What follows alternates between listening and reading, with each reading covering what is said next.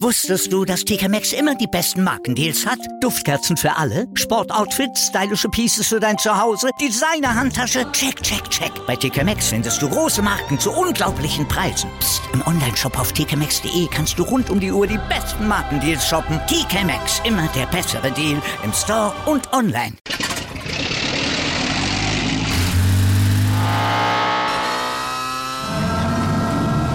Von 0 auf 100. Aral feiert 100 Jahre mit über 100.000 Gewinnen. Zum Beispiel ein Jahr frei tanken. Jetzt ein Dankeschön, rubbellos zu jedem Einkauf. Alle Infos auf aral.de. Aral, alles super. Es lief dann auch sehr vielversprechend. Also es lief von Anfang an wirklich gut. Ich habe mich gut gefühlt. Hatte auch eigentlich eine relativ klare Führung und bin dann bei, ja, ich glaube, knapp 30 Kilometern im Downhill voll gestürzt und äh, so doll auf dem Steißbein gelandet, dass das Laufen nicht mehr ging. Also ich äh, konnte meine Beine nicht mehr richtig hochnehmen und hatte so extreme Rückenschmerzen.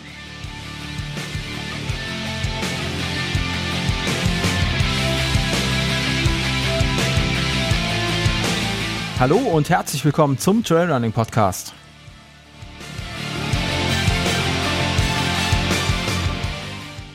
Mein Name ist Sascha und jetzt geht's los.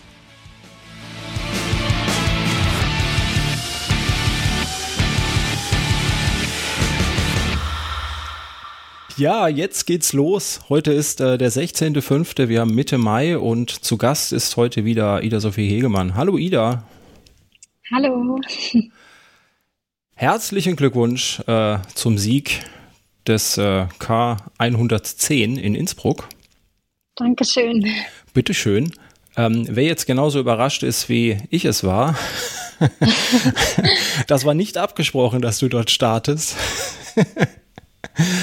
ähm, nee, das stimmt. Das stimmt, genau. Also nicht so, dass du das mit mir absprechen müsstest, aber ähm, ich war sehr überrascht. Ähm, ich habe es gerade eben im Vorgespräch schon gesagt, ich hatte mich ähm, auf diese Sendung hier vorbereitet und wir wollten ja kurz vor dem, also so einen knappen Monat quasi vor, ähm, vor der Mozart 100 wollten wir aufnehmen und ähm, nach deinem letzten Rennen in Istrien und äh, bei dem du ja gestürzt bist und dann nicht weiterlaufen konntest ähm, mhm. und ich habe mich schon auf eine, eine sehr depressive Episode vorbereitet und gedacht, ah, wie machen wir das jetzt? Ähm, jetzt haben wir gut, haben wir halt ähm, ein schlechtes Thema, über das wir sprechen müssen, einen Sturz und war dann entsprechend ähm, überrascht, als ich dann äh, dich durch, über die Ziellinie habe laufen sehen, quasi im Foto. Und ähm, ich glaube, da ging es äh, einigen ähnlich, ne? Oder dir quasi auch mehr oder weniger. Erzähl mal, wie war es denn so? Ja, also ich glaube, von meinem Start wussten sehr, sehr wenige Leute. Also ähm, ja, ich bis kurz vorher auch nicht so ganz. Nein, ähm, ich bin nach Kroatien zum ersten UTMB World Series Rennen dieses Jahr gefahren und war in einer Top-Verfassung, würde ich sagen.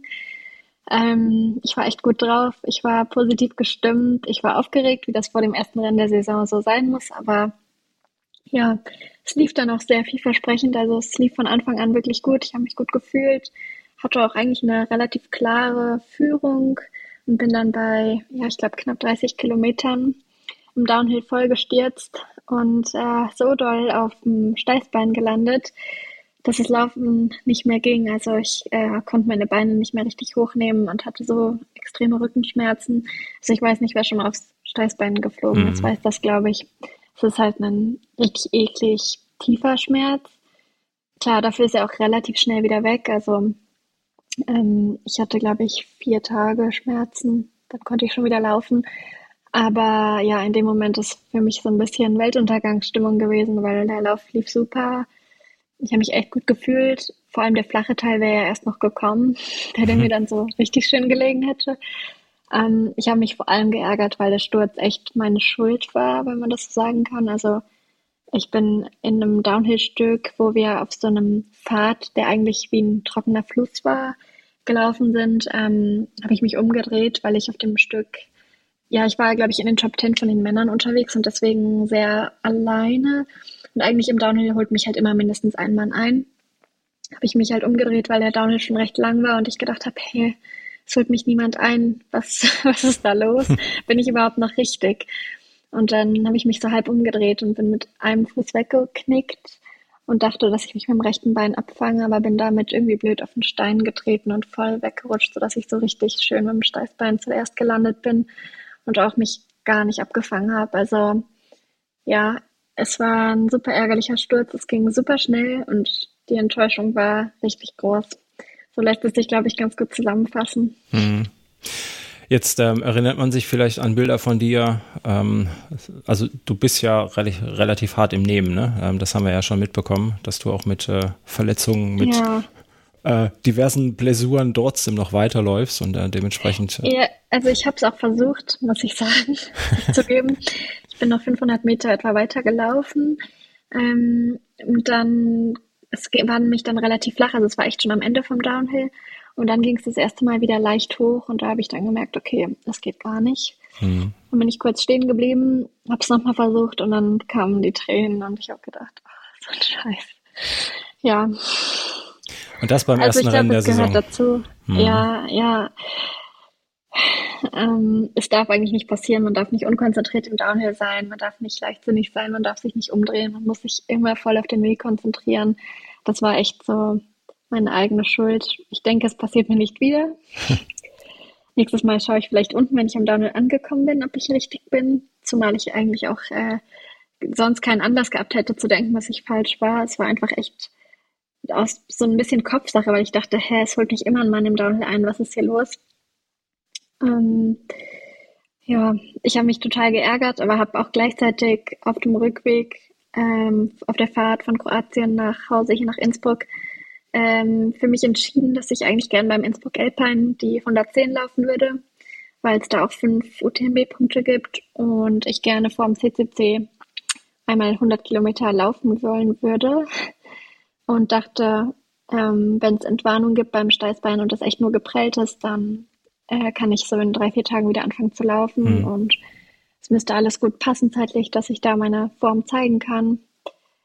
Und ja, das war dann aber also auch mehr oder weniger der Fall. Also ich habe ähm, tatsächlich mir das Steißbein eigentlich nur geprellt, aber habe mich wahrscheinlich ein bisschen am Nerv oder am Rücken so verletzt, dass ich immer wieder kleine Wehwehchen hatte, immer wieder so einen Rückwurf im Training. Also mal hat mir das Knie wehgetan, dann der Fuß. Ich war, glaube ich, seit Istrien kein einziges Mal länger als 15 Kilometer laufen. Bin sowieso nur jeden dritten Tag eigentlich laufen gewesen. Ähm, habe viel, viel mehr Zeit mit Physio verbracht als mit Training und war mir selbst nicht sicher, ob ich starten kann. Deswegen wusste es auch eigentlich so keiner. Mm, hm. Ich hatte sogar ein Zugrückfahrtticket für den äh, Freitag, um nach Hause zu fahren in die Heimat, weil ich dachte, wenn dann hier alle in Innsbruck laufen, das schaffe ich nicht, wenn ich dann hier da sitze und weiß, es geht ohne mich los. Aber ja, dann irgendwie die letzte Woche vor dem Rennen, also letzte Woche quasi, war auf einmal der Schmerz weg und ähm, ich habe gedacht, ja, ich kann starten. Ich habe gedacht, klar, mir fehlt ein ähm, bisschen das Training oder das heißt bisschen, mir fehlen die langen Dauerläufe. Ich habe nichts mehr dafür gemacht. Aber irgendwie hatte ich auch doch recht viel Selbstsicherheit, weil ich wusste, dass das Training im Winter lief, lief und ähm, auch im Trainingslager auf Mallorca und ich eigentlich topfit war. Das habe ich so aus Kroatien mitgenommen so dass ich äh, mit einer eigentlich für mich nicht so bekannten, selbstbewussten Art gesagt habe, okay, wenn der Kopf mitmacht, dann schaffe ich das. Mhm. Ja, du hast ja äh, vor, vor dem Lauf oder beziehungsweise auch schon vor Istrien, ne, hat man ja, wer dir auf, äh, auf, auf uh, Instagram folgt, der sieht, wir haben es ja beim letzten Mal schon gehabt, ähm, was du für ein Training abgespult hast, ne? wie, wie viel auch Flachstücke, wie viel Tempotraining du gemacht mhm. hast. Ähm, und äh, inwieweit hat dir ähm, was meinst du, die, die Trainingspause? Du hast ja eine Trainingspause gehabt dazwischen, ne? mehr oder weniger. Ich glaube, dreimal, ja. alle drei Tage laufen ist jetzt für, für ja. jemanden wie dich ähm, quasi er Erhaltungstraining, gerade mal so wahrscheinlich. Ja. Ähm, inwieweit hat dich das, ähm, also die Erholung, wie inwieweit hat die dir geholfen? Was meinst du? Ja, es ist schwierig. Also eigentlich aus der Erfahrung vom Bahnlauf und Straßenlauf war ich immer eher der Typ, der besser aus dem Training heraus startet als viel Tapering, viel Beine hochlegen und hundertprozentig ausgeruht und so am Start zu stehen, das war immer eher nicht so meine Sache, sondern ich war eigentlich besser, wenn ich eine Vorbelastung hatte. Gerade früh auf der Bahn bin ich gerne irgendwie 1500 und 3000 oder so an den Tagen hintereinander gelaufen. Ähm, ich war immer eher so der Typ, der halt nicht voll erholt sein sollte. Deswegen ja, war das für mich eine ganz neue Erfahrung, muss ich ehrlich sagen. Also das habe ich sonst nie so gemacht, dass ich von einem Rennen so wenig trainiert habe. Ähm, aber ja, es scheint gut geklappt zu haben. Also ich war echt in einer guten Form. Hätte ich mich nicht so oft verlaufen, wäre ich, glaube ich, auch nochmal deutlich schneller gewesen. Ich hätte mit so einer Zeit gar nicht gerechnet. Also mein Ziel war zu finishen und möglichst unter 16 Stunden zu finishen, weil das so die Siegerzeiten oder auch der Streckenrekord aus den letzten Jahren war bei den Frauen. Ähm, dass es dann 12 Stunden 40 werden. Damit habe ich auch nicht mal während des Rennens gerechnet. Also ich habe nicht mal auf die Zeit geschaut. Ich hatte nur das Streckenprofil eben auf der, Ka auf der Uhr. Ähm, aber ja, eigentlich ich habe auch schon heute mit meinem Physiotherapeuten drüber gesprochen. War vielleicht das gerade gut, dass ich so richtig die Beine hochgelegt habe, so richtig erholt war. Aber auf der anderen Seite zeigt es mir auch, dass mein Training oder vielmehr das Training von Kurt König, also von meinem Trainer, so richtig angeschlagen hat. Also wie du schon gesagt hast, ich habe viele, viele flache Kilometer auch abgespult ähm, und war eigentlich sehr trainingsfleißig den ganzen Winter über. Und es freut mich natürlich zu sehen, dass das alles so seine Früchte getragen hat und richtig gut angeschlagen hat. Mhm, das äh, ganz offensichtlich mit unter 16 Stunden, das hast du geschafft, recht deutlich. Äh, bist mit einer äh, 12 Stunden 40, 45 bist du ins Ziel gelaufen. Ähm, selbstverständlich dann als erste Frau mit, was haben wir hier, 20, äh, 40, 42 Minuten Unterschied zu, zur zweiten, ne? Zur Lisa Mehl. Ja, zur Lisa, genau. Auch eine gute Ultraläuferin, also. Ja. Ähm, mhm. Ja, es war, hat gut geklappt. Das ist schon ganz deutlich. Ne? Ich habe mich gerade ein bisschen über Platz 3 gewundert. Also ich kenne die gute nicht, Susanne Edelmann, ähm, die aus Hamburg kommt. Ähm, ich habe gerade überlegt, wie man sich in Hamburg auf äh, einen alpinen äh, Ultralauf vorbereitet. Ja, obwohl man sagen muss, der ähm, Trail hier in Innsbruck ist schon sehr laufbar. Also ich bin viel, viel gelaufen. Mhm. Ich bin ähm, klar, dass der ganz steile Part am Patschakofel und auch so der steile Part Krane-Bitten da bin ich, also da, ja, Kranewitten, Hüttinger Bild, so in dem Abschnitt bin ich auch gegangen, also im Uphill, im steilen Uphill, aber sonst bin ich fast alles gelaufen. Ähm, doch, also nicht so, wie man sich es eigentlich vorstellt. Also ich habe vorher auch gedacht, 100er, gut, da wird bestimmt viel gegangen, aber eigentlich bin ich fast nur gelaufen. Sehr gut. Sehr gut. Auch, äh, auch ein Zeichen von gutem Training, dann auf jeden Fall. Ähm, mhm. Ich habe mir noch ein paar andere Zahlen rausgeschrieben. Das eine oder andere Gesicht äh, habe ich auch gekannt auf der Strecke bei, ähm, möchte noch mal ein, zwei Platzierungen nennen. Platz 10 bei den Frauen, die Jasmin Maldener hier aus Koblenz, ähm, mhm. die jetzt zehnte Frau reingekommen ist. Wir haben den Peter vom Laufenden Entdecken Podcast bei den Männern, Platz 23 mit 13.06 und ähm, den Markus Meinke, ebenfalls schon mal Gast hier gewesen, auf Platz 13, der kommt aus Köln mit 12 Stunden 22. Da auch nochmal Glückwunsch zu den äh, schnellen Zeiten.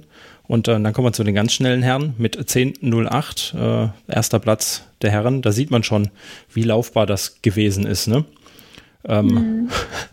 Das äh, ist schon ganz, ganz ordentlich. Alexander Westenberger, dann Christian Stern auf dem zweiten Platz, 10 Stunden 20, auch ganz knapp. Und äh, André Purschke auf Platz 3, 10 Stunden 40. Ähm, mhm. Auch 32 Minuten, das ist dann ungefähr so der Abstand zwischen dir und der zweiten. Ja, da ganz schön schnelle Zeiten rausgebolzt, da in Innsbruck. Ja, also es war gut besetzt, es war echt gut besetzt, es ja. war von Anfang an schnell. Ähm, ja, der erste Mann hat sich auch verlaufen, wir haben uns danach ein bisschen unterhalten. also ich bin am Ende sieben Kilometer zu viel gelaufen, also ich habe mich echt viel verlaufen. Aber ja, also ich finde, es ist immer so ein Stück auch das Problem der Gruppendynamik, wenn man sich irgendwo dranhängt ähm, oder auch ich vorne gelaufen bin und dann nicht ganz hochgeschaut habe, mhm. gerade im Dunkeln, da läuft man sich schon echt schnell. Also ich habe mich manchmal voll geärgert, gerade am Anfang bei der Mutterer Alm, da war ich bei der VP durch, bin weitergelaufen und nach zehn Minuten kam ich wieder an der gleichen Stelle raus und bin oh im Kreis gelaufen. Da habe ich mich richtig schwarz geärgert, weil es auch noch ziemlich am Anfang vom Rennen war und ich hatte da noch voll arge Magenprobleme. Da habe ich dann gedacht, oh, das kann nicht sein, es ist der Wurm drin. Aber es ist dann doch noch ganz gut äh, ausgegangen, ja. Mhm. Wie, ähm, wie bleibt man da dran? Wie bleibt man da fit im Kopf, wenn man sich so oft verläuft? Ja, also eigentlich habe ich von Anfang an gespürt, boah, heute geht was. Also ähm, ich habe meine größte Sorge war ja, dass mir das Knie oder der Fuß irgendwas wehtut, was mir die letzten Wochen wehgetan hat. Und da habe ich von Anfang an eigentlich gespürt, nee, alles fühlt sich super an, ich habe keine Schmerzen.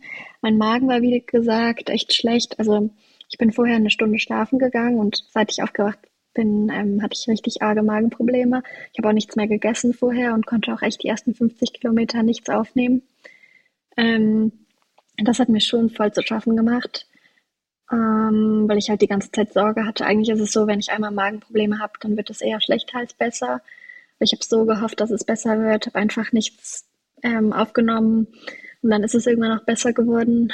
Aber erstmal war ich so darauf konzentriert, dass es relativ schnell verging die Zeit. Und auch wenn ich mich verlaufen habe, ähm, habe ich eigentlich immer nur gedacht, okay, jetzt noch schneller, jetzt noch schneller, jetzt noch ein paar schnellere Schritte.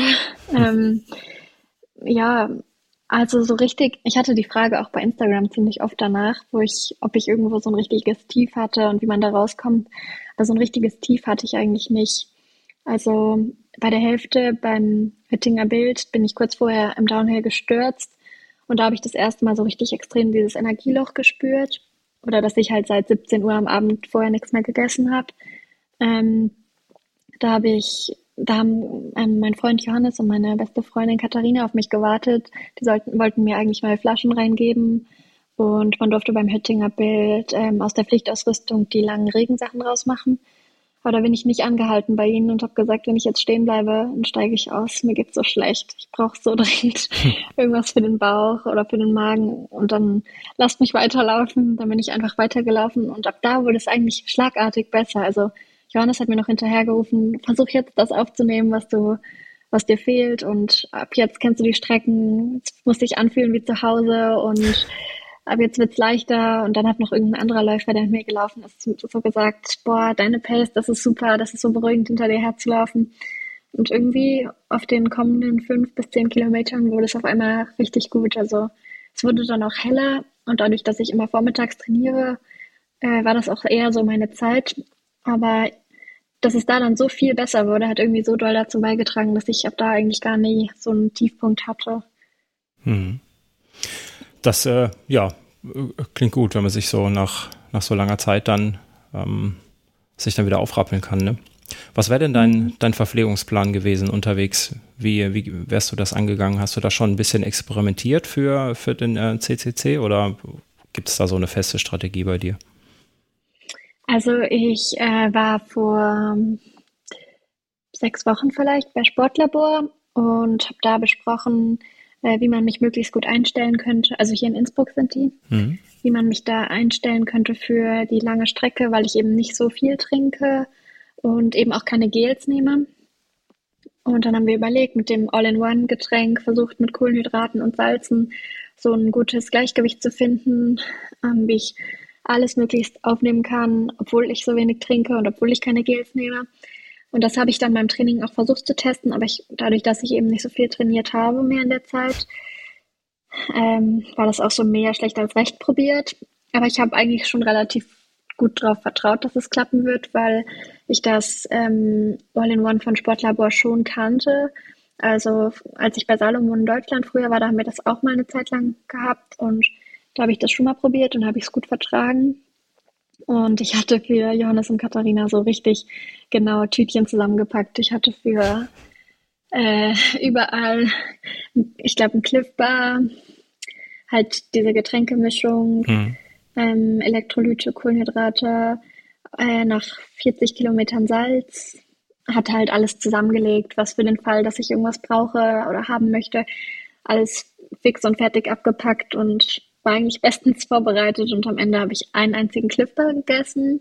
Dann habe ich auf den letzten 50 Kilometern halt versucht, ein Häppchen zu essen und habe das äh, ja von Sportlabor dieses All-in-One Kohlenhydratgetränk davon viel getrunken. Also was heißt viel? Ich habe zwei Flaschen insgesamt getrunken. Das ist oh. eigentlich auch nicht viel. Nee, ich wollte es gerade sagen.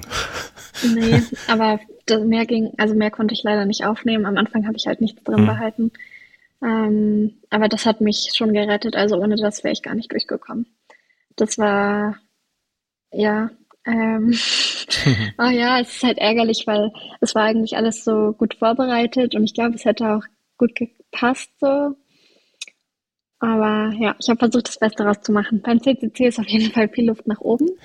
Ich versuche mich nicht zu verlaufen und ich versuche ohne Magenprobleme meinen Plan zu verfolgen. ähm, ja, also ich hm. habe es dann vor allem am Abend gespürt bei der Siegerehrung. Da war ich ganz, ganz wackelig auf den Beinen, weil ich halt den ganzen Tag, also ich konnte auch am Ziel noch nichts wirklich aufnehmen. Der Magen war schon richtig schlecht. Und erst so am nächsten Tag, ähm, da bin ich nach Hause gefahren mit dem Zug, als ich mittags so in Göttingen war, da habe ich das erste Mal was essen können. Und da habe ich dann schon gespürt, wie die Regeneration auf einmal eingesetzt hat. Also vorher konnte ich mich gar nicht richtig erholen, doch kaum geschlafen und so. Also das mhm. macht schon so viel aus, die Ernährung. Das ist schon echt Wahnsinn.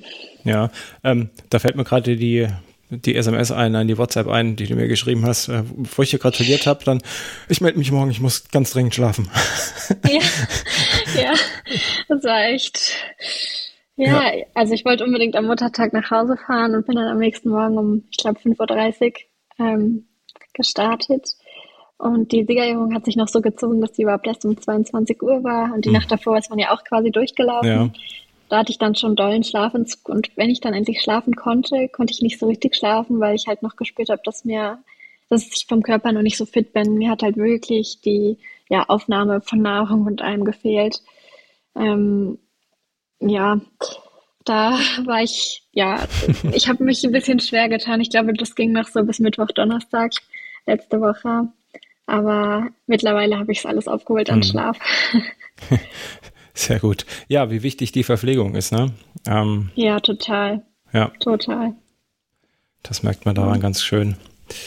Ja, ähm, hm, eine Frage auf Instagram war auch, was dein, dein größter, dein biggest learning war in diesem Rennen. Ähm, hast, ich glaube, die mhm. Frage hast du schon so halbwegs, halbwegs beantwortet, ja, ne?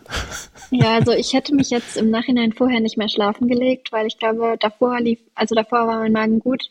Ich habe eben gedacht, wenn ich schlafen gehe, dann. Ähm hey du, Episoden wie diese sind nur möglich, weil ihr mich finanziell unterstützt. Wie genau das funktioniert, findest du in den Shownotes dieser Episode. Als Unterstützer bei Steady bekommst du als Dank für deinen Support alle Episoden der Trailtypen eine Woche früher auf die Ohren. So, und jetzt geht's weiter. Danke ja, kriege ich so den Biorhythmus oder schalte meinen Körper so um, dass er denkt, es ist morgen und er steht auf, weil dann mhm. ist mein Magen immer super. Also wenn ich morgens trainiere, habe ich immer gar keine Probleme. Und deswegen habe ich mich überhaupt nur schlafen gelegt, weil mir war schon klar, dass diese Stunde Schlaf mir nicht viel bringen wird. Aber es war genau anders als geplant. Also ich bin aufgewacht und hatte so arge Magenprobleme, dass ich dachte, ach, nächstes Mal schlafe ich vorher nicht, wenn die Startzeit um Mitternacht ist. Aber sonst mein größtes Learning, ich weiß gar nicht. Also ich muss sagen, ich bin überrascht, ähm, wie gut es lief. Also es hat mir wirklich äh, ja, Freude gemacht und ich glaube, das klingt völlig gestört, wenn ich sage, ja, es hat mir so viel Spaß gemacht. 110, die Strecke 110 Kilometer. Ich ich fand es einfach toll, aber es war so. Also ich hatte echt ja Freude am Laufen. Mhm. Das ähm, ist äh, auch, auch ziemlich wichtig. Ne? Ich meine, du hast jetzt noch so zwei Punkte identifiziert. Ähm, mhm. Einmal nicht umgucken im Downhill und äh, mhm. schauen, dass du vernünftig äh, Nahrung aufnehmen kannst. Ich meine, da, ne, dafür ist das ja auch so ein, so ein Vorbereitungswettkampf im Prinzip, oder? Ja, ja, ich denke, das war für, für den CCC wichtiges Training. Also ähm, ich weiß, was, was ich vertrage im Rennen. Also ähm, ja, das Sportlaborgetränk hat mir viel gebracht und es, ich habe es vertragen, obwohl ich einen angeschlagenen Magen hatte. Ähm, und das würde ich so auch nicht umstellen. Klar, beim nächsten Mal ja, muss ich schauen, woran es gelegen haben könnte, dass ich vorher halt Magenprobleme hatte. Aber sonst, ja, die Schuhe haben gepasst, die Pflichtausrüstung hat gepasst, die Lampe war super, die hat die ganze Nacht gehalten. Eigentlich war sonst alles optimal. Der Trailrucksack hat gepasst. Ich hatte vorher noch Sorge, dass der mir ein bisschen zu groß ist. Aber es war alles optimal. Hm. Mit was für einer Lampe bist du gelaufen? Mit einer Petzel. Petzel. Genau, so eine ganz leichte. Hm. Die ganze Nacht gehalten, hatte auch noch eine Ersatzlampe mit für den Notfall, aber das war super und ich habe sie gar nicht gespürt. Hm. Das ist auch wichtig, ne? Wenn man da so einen Klotz auf dem, auf dem Kopf hat. Ja, voll. Ja.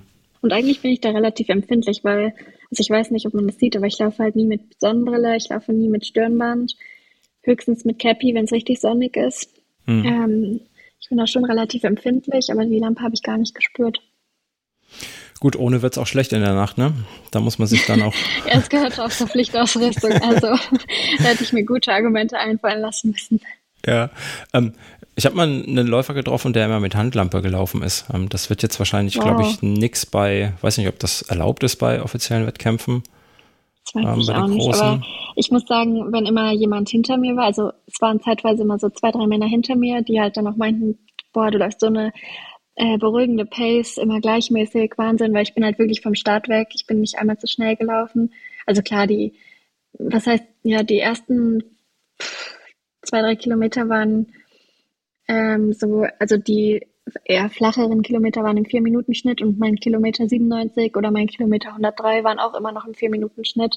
Also im Flachen bin ich immer relativ gleichmäßig gelaufen mhm. und habe das halt von Anfang an auch so durchgezogen, nicht mit so schnell starten. Ähm, und wenn die hinter mir gelaufen sind, dann hatte ich immer so viel Licht, dass ich immer dachte, okay, meine Lampe ist komplett überflüssig. Aber ja klar, also es ist natürlich nicht immer so gewesen. Gerade ja, dann im Hellen bin ich fast nur noch allein gelaufen. Ab Kilometer 60 war ich, glaube ich, komplett allein. Äh, da ist es dann was anderes. Aber gerade so da am Anfang habe ich noch gedacht, ja, und vor allem alle Männer so ein bisschen größer als ich, leuchten schön über mich und mhm. an mir vorbei. Da habe ich einen kleinen Vorteil. Hm. Ja. Ähm, wenn du jetzt gerade vorhin gesagt hast, du wolltest im Prinzip nur ankommen und grob unter 16 Stunden bleiben, ähm, hattest du mhm. trotzdem eine Renneinteilung? Weil vier Minuten auf einen Kilometer entspricht ja, glaube ich, nicht den 16 Stunden. Mm, nein, aber also vier Minuten kann ich gut im Flachen laufen, ohne dass ich in zu ähm, sehr Erschöpfung reinlaufe. Das wusste ich. Ähm, viel schneller wollte ich nicht loslaufen. Und ja, mm, ich habe mir vorher gesagt, äh, ja, ich schaue, wie es kommt, wie es mir geht aber versuche nicht so schnell zu starten. Eben vier Minuten war so meine Grenze. Mhm. Ähm, also ich wollte auf keinen Fall drunter kommen, weil sonst, ja, das würde sich bei 100 sicher irgendwo rächen, habe ich halt gemeint. Ähm, ja, eine richtige Renneinteilung. Ich habe äh, vorher eigentlich gedacht, ich teile es mir in zwei Hälften auf also bis zum Hettinger Bild, weil das Hettinger Bild ist auch ziemlich dicht hier an unserer Wohnung. Also ich laufe jeden Tag vom Hettinger Bild aus oder am Hettinger Bild vorbei, wenn ich auf den Trails unterwegs bin. Ähm, so dass ich gedacht habe, boah, da wird's mir am besten gehen, da werde ich mich richtig zu Hause fühlen. Aber da ging es mir halt, wie gesagt, am schlechtesten, mhm. sodass eigentlich die einzige Einteilungsstrategie, die ich hatte, nicht so aufgegangen ist. ja, eine richtige Taktik oder sowas hatte ich nicht. Ich wollte mhm. einfach wirklich bei mir bleiben und das hat von Anfang bis Ende gut geklappt. Also ich war gerade am Anfang voll im Tunnel die ganze Nacht, habe ich nur auf mein Körpergefühl gehört, ähm, habe mich wohlgefühlt in der Pace, habe mich echt gut gefühlt und also außer halt der Magen. Mhm. Aber ja, so eine richtige Taktik hatte ich sonst ehrlich gesagt nicht. Hm. Bist du, bist du da allein gelaufen, die ersten Kilometer? Oder wie kann man sich das vorstellen, wenn du sagst, du läufst bei den Top Ten Männern ungefähr, bist du mitgelaufen, so grobe Richtung? Ähm, ja, so am Anfang, ja. Entschuldige, Entschuldige. Am Anfang sind wir halt echt relativ viele gewesen, weil die 80er sind ja auch mit uns gestartet. Ähm, ja, also am Anfang waren es schon immer so zwei, drei, vier Männer um mich rum. Dann war es meistens so, dass ich mich verlaufen habe, die mich dann zurückgepfiffen haben. dann bin ich mit ihnen gelaufen, dann war ich irgendwann im Flachen wieder relativ schnell weg. Dann habe ich mich wieder verlaufen, dann haben sie mich wieder zurückgepfiffen. ähm, so war es eigentlich. Also wirklich, äh, ja, da hatte ich welche, die guten Auge auf mich geworfen haben, weil sonst hätte ich nicht, also wenn die mich nicht im Auge behalten hätten, hätte ich mich, glaube ich, oft noch arger verlaufen. Also da kann, kann ich schon dankbar sein, dass ich so zwei, dreimal zurückgepfiffen wurde. Ähm, aber ja, wir waren, glaube ich, von Kilometer 50 bis 60 waren wir mal eine Vierer-Fünfer-Gruppe. Ähm, das war auch ganz gut, die sich so gepaced hat. Und dann kam ein laufbarer Teil ab Hall. Da habe ich mit einem Mann, ähm, ich glaube, der kam aus Tschechien oder so, bin ich zusammengelaufen. Der hat dann irgendwann gesagt, ah, you are flat runner, right? und dann, ähm, ja, also wir haben da uns echt ganz gut gepaced gegenseitig.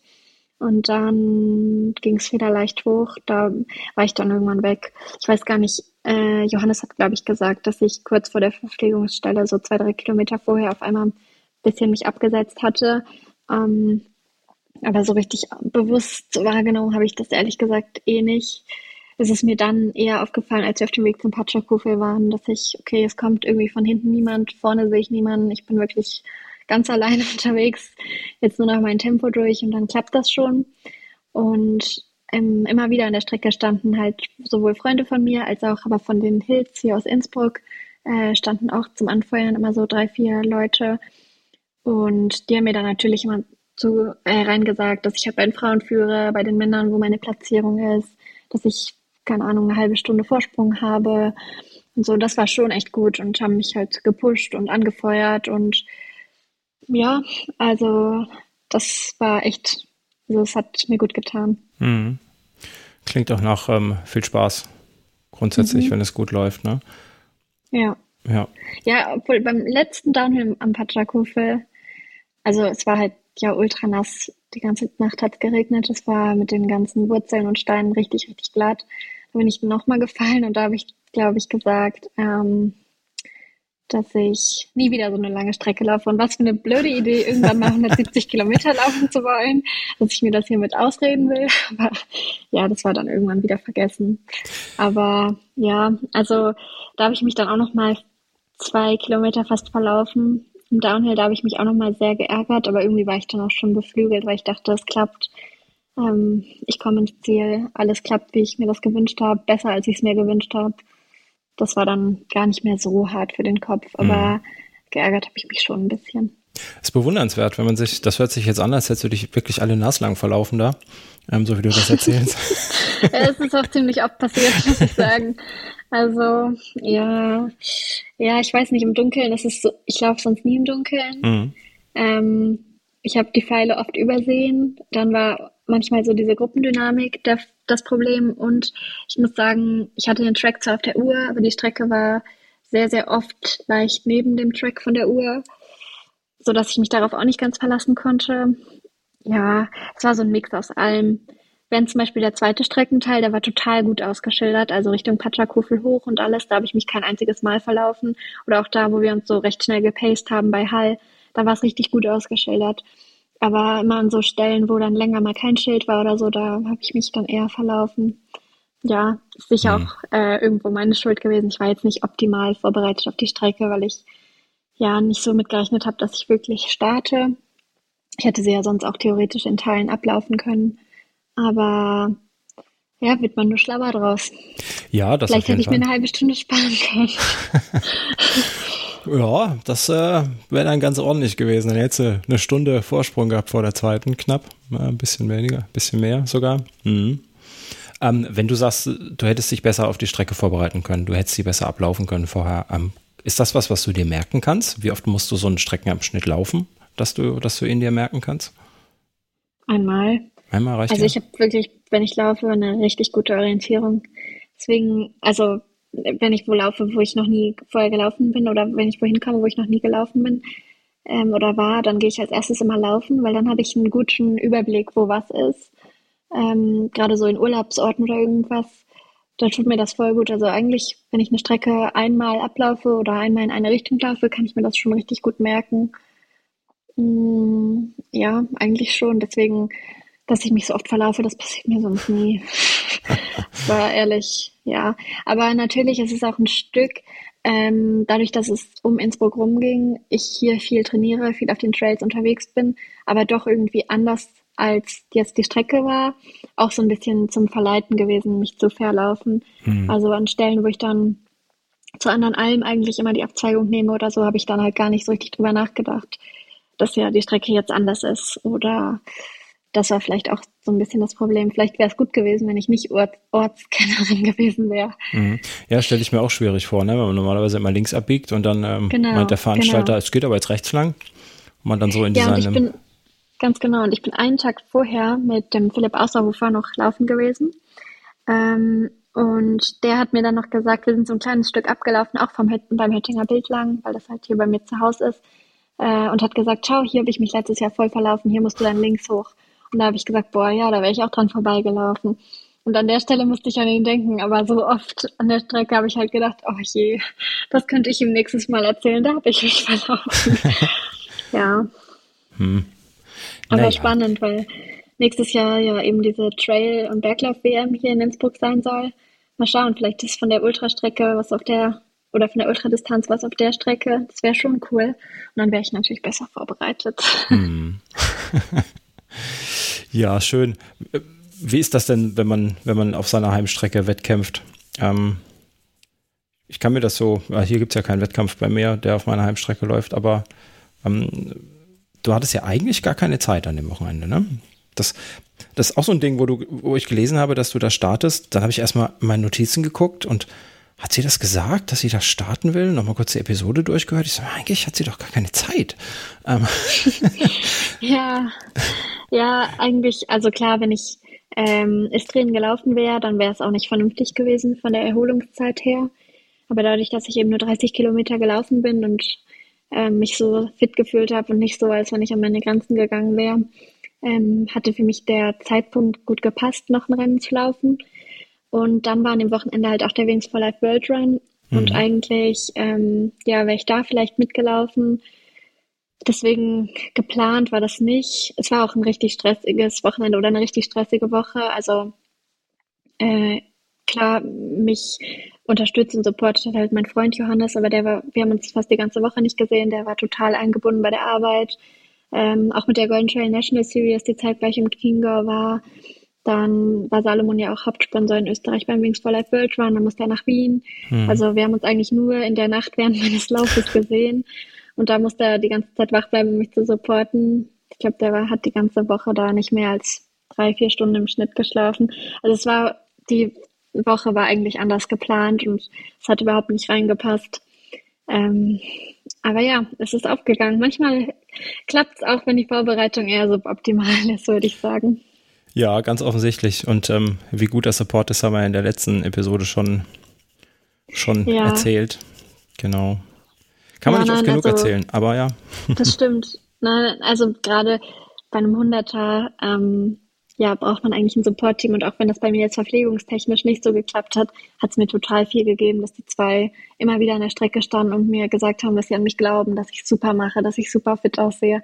Das, das pusht einfach. Und wenn man das so ja von seinen Liebsten hört, dann bedeutet es auch nochmal was anderes. Also die beiden haben auf jeden Fall einen ganz großen Anteil gehabt. Ohne die wäre ich da an dem Tag sicher mhm. nicht so gut durchgekommen. Gerade ja, wenn der Magen nicht mitspielt und man eigentlich weiß, was das für ein Problem darstellen kann, ähm, ja, das hat gut getan. Ja. Glaubst du das in dem Moment, wenn äh, dir dein Support sagt, du siehst super gut aus, aber du dich echt scheiße fühlst? Ja, ja? doch, gut. den beiden habe ich alles geklaut. Wir haben danach auch Witze drüber gemacht. Ich habe ihnen eigentlich alles abgekauft, was sie mir erzählt haben. Sie haben mir auch manchmal Sachen gesagt, die sie überhaupt nicht so fanden. Haben sie danach auch offen und ehrlich zugegeben, aber nein, ich habe ihnen alles genauso abgekauft und habe gedacht, gerade weil sie beide eigentlich super ehrliche sind, habe ich gedacht, ja, die werden so ehrlich mit mir umgehen. Nein, das war gut. Die wussten genau, was ich hören muss. Sehr gut. Mhm. Kann man sich auch mal ein bisschen anlügen lassen, nachts irgendwo auf dem Trail. Hauptsache, Hauptsache es hilft. ja, stimmt. Sehr gut. Ja, jetzt haben wir den 16.05. und in einem Monat geht es schon wieder weiter, ne? Genau, geplant ist, ähm, ich glaube, 18. Juni. Mhm. Ähm, der Mozart, beim, beim Mozart 100, also beim nächsten UTMB World Series Rennen, die 70er Strecke ist das, glaube ich, zu laufen. Genau. Mhm, ja. Wie, ähm, wie lange hast du dich jetzt erholt von, den, von deinem letzten Wettkampf? Ich habe äh, Montag, Dienstag, Mittwoch Pause gemacht. Genau. Mhm. Ja, nee, Sonntag ist ja auch noch frei gewesen schon. Also Sonntag, Montag, Dienstag, Mittwoch. Mittwoch war ich ein bisschen Fahrradfahren, ganz locker. Ähm, und Donnerstag war ich das erste Mal laufen, flach. Da habe ich dann schon noch gemerkt, dass die Beine schwer sind. Äh, da habe ich gesagt, wow, ich wusste nicht, dass 15 Kilometer auch anstrengend sind. ähm, ja, so die Downhill-Höhenmeter merke ich schon, weil so viel Downhill laufe ich natürlich nie am Stück. Also ich hatte vielleicht auch durchs Verlaufen, aber ich hatte knapp 5000 Meter hoch und runter auf mhm. der Uhr. Ähm, und gerade die Downhill-Meter habe ich dann schon gemerkt, wie damals bei meinem allerersten Trail, wo ich als Gastetappe beim Transalpin mit Philipp zusammengelaufen bin. Da konnte ich mich danach fast eine Woche nicht richtig hinsetzen. So habe ich mich in etwa gefühlt. Nein, nicht ganz so schlimm, aber das habe ich schon gespürt. Das spürt man ja sonst nicht so nach Rennen oder nach ja. meinen Marathonrennen eigentlich nicht.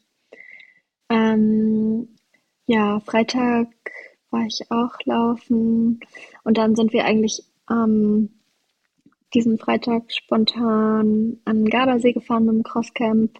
Nochmal ein paar freie Tage übers Wochenende. Und da waren wir eigentlich schon wieder auf den Trails unterwegs am Monte Baldo und das hat sich schon wieder richtig gut angefühlt. Also mhm. ja, diese Woche ist auch wieder der volle Einstieg ins Training geplant. Eigentlich ähm, ja, fühlt es sich auch so an, als wäre das der richtige Zeitpunkt. Also ich fühle mich fit. Ich habe viel geschlafen, viel gegessen und wenig, wenig Laufen zurückgelegt, aber fühle mich jetzt auch so richtig laufbereit. Mhm. Wie, äh, wie warm war das Wasser oder wie kalt war das Wasser im See? Schon sehr kalt, aber wir waren relativ viel im Wasser. Also es war nämlich so warm, aber es war schon, oh, ich weiß nicht, wie kalt es war, aber es war schon arg kalt. Ja, ich würde sagen keine 15 Grad. Mhm. Trotzdem springst du da einfach so rein, ja. Ja. Ja, na dann. Aber, aber, du hast ja auch erzählt, dass du, dass du gerne Eis badest, ne? Dass ihr euch genau, so eine genau, Tonne genau. da gebaut habt. Von daher bist du da mhm. hart im Nehmen. Sehr gut. Ja, hatte dein Physio heute viel Arbeit mit dir? Mm, nein, also ich glaube, wenn man so viel Kilometer macht, dann gibt es immer Baustellen, würde er jetzt sagen. Aber im Großen und Ganzen habe ich ihm ganz gut gefallen. Sehr gut. Ja. Ja. Wie ähm, planst du jetzt deinen nächsten Monat? Machst du, machst du noch mal Pause vor dem, äh, vor dem nächsten Rennen? Jetzt keine vier Wochen, aber oder gehst du den jetzt dann wieder aus äh, vollem Training an, wie du es gewohnt bist? Also ich bin gespannt, was Kurt geplant hat. Ähm, ja, also ich muss sagen, ich vertraue da voll auf sein Training, weil ich habe jetzt gesehen, wie gut es anschlägt und ich habe mich die ganze Zeit schon sehr fit gefühlt, aber dass es so gut klappt, da ist so eine Rennbestätigung dann auch nochmal schön. Ähm, ich bin mal gespannt, aber ich gehe davon aus, dass die Woche davor Tapern sein wird. Und ja, ich bin auch mit der Uni relativ gut ausgelastet. Also ich mache gerade parallel die Bachelorarbeit. Die ist auch Ende Juni fertig. Deswegen bin ich da nochmal relativ viel eingespannt. Und jetzt, wo wieder alles in Präsenz ist, ist das auch eher zeitintensiv mit in die Uni und zurück und ja, ist nochmal was mhm. anderes, als wenn man das nur von zu Hause aus macht, über Zoom. Ähm, ja, ich bin gespannt, wie das Training aussieht. Also ich denke mal, wir werden nochmal schnellere Sachen machen, Intervalle und sowas. Auch im Flachen nochmal Tempodauerläufe, aber auch nochmal vielleicht einen Langdauerlauf. Ja, ich bin gespannt. Mhm. Ja, ich bin auch gespannt. Wir werden es verfolgen auf Instagram. Du wirst uns ja wieder auf deine Trainingsläufe mitnehmen. Genau. Und ähm, dann drücke ich dir die Daumen für den Mozart. Dankeschön. Und ich hoffe, es läuft gut und ich habe danach einiges Positives zu berichten und, ke und keine Magenprobleme gehabt. Das wäre so mein Wunsch. Genau, dran denken. keine Schmerzen. Essen, nicht umschauen, einfach weiterlaufen. Genau. Und wir hören uns dann nach Mozart. Ich sage vielen Dank, Ida und äh, dir noch einen schönen Resttag. Bis dann. Ciao. Ciao.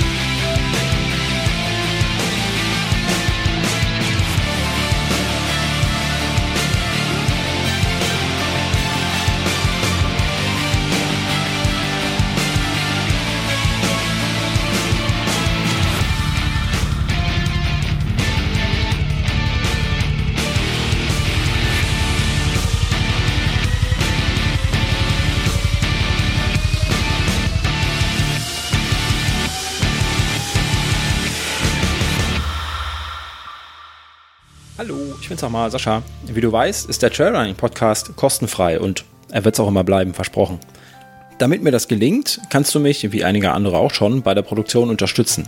Dafür schon mal ein dickes Dankeschön an euch da draußen. Das geht ganz einfach, zum Beispiel durch einen Dauerauftrag, per Steady oder per PayPal. Wie genau du mich unterstützen kannst, findest du unter trailrunnerstock.de slash supporter. Wenn du Fragen oder Anregungen zum Podcast oder auch gerne zum Blog hast, dann schick mir einfach eine E-Mail an info@trailrunnerstock.de. Und wenn du einfach nur ein bisschen mein Ego streicheln möchtest, dann bewerte doch den Podcast auf iTunes oder irgendeiner anderen Plattform, die dir diese Möglichkeit bietet. Vielen Dank. Tschüss.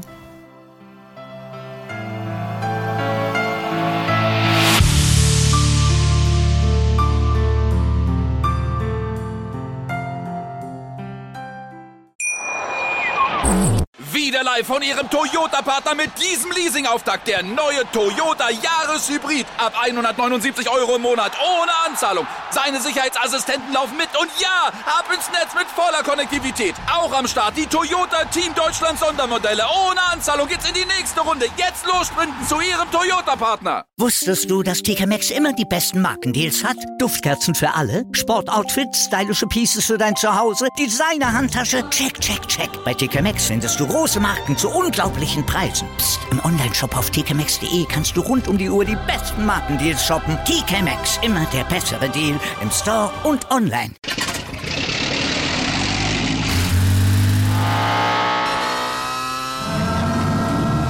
Von 0 auf 100. Aral feiert 100 Jahre mit über 100.000 Gewinnen. Zum Beispiel ein Jahr frei tanken. Jetzt ein Dankeschön, rubbellos zu jedem Einkauf. Alle Infos auf aral.de. Aral, alles super.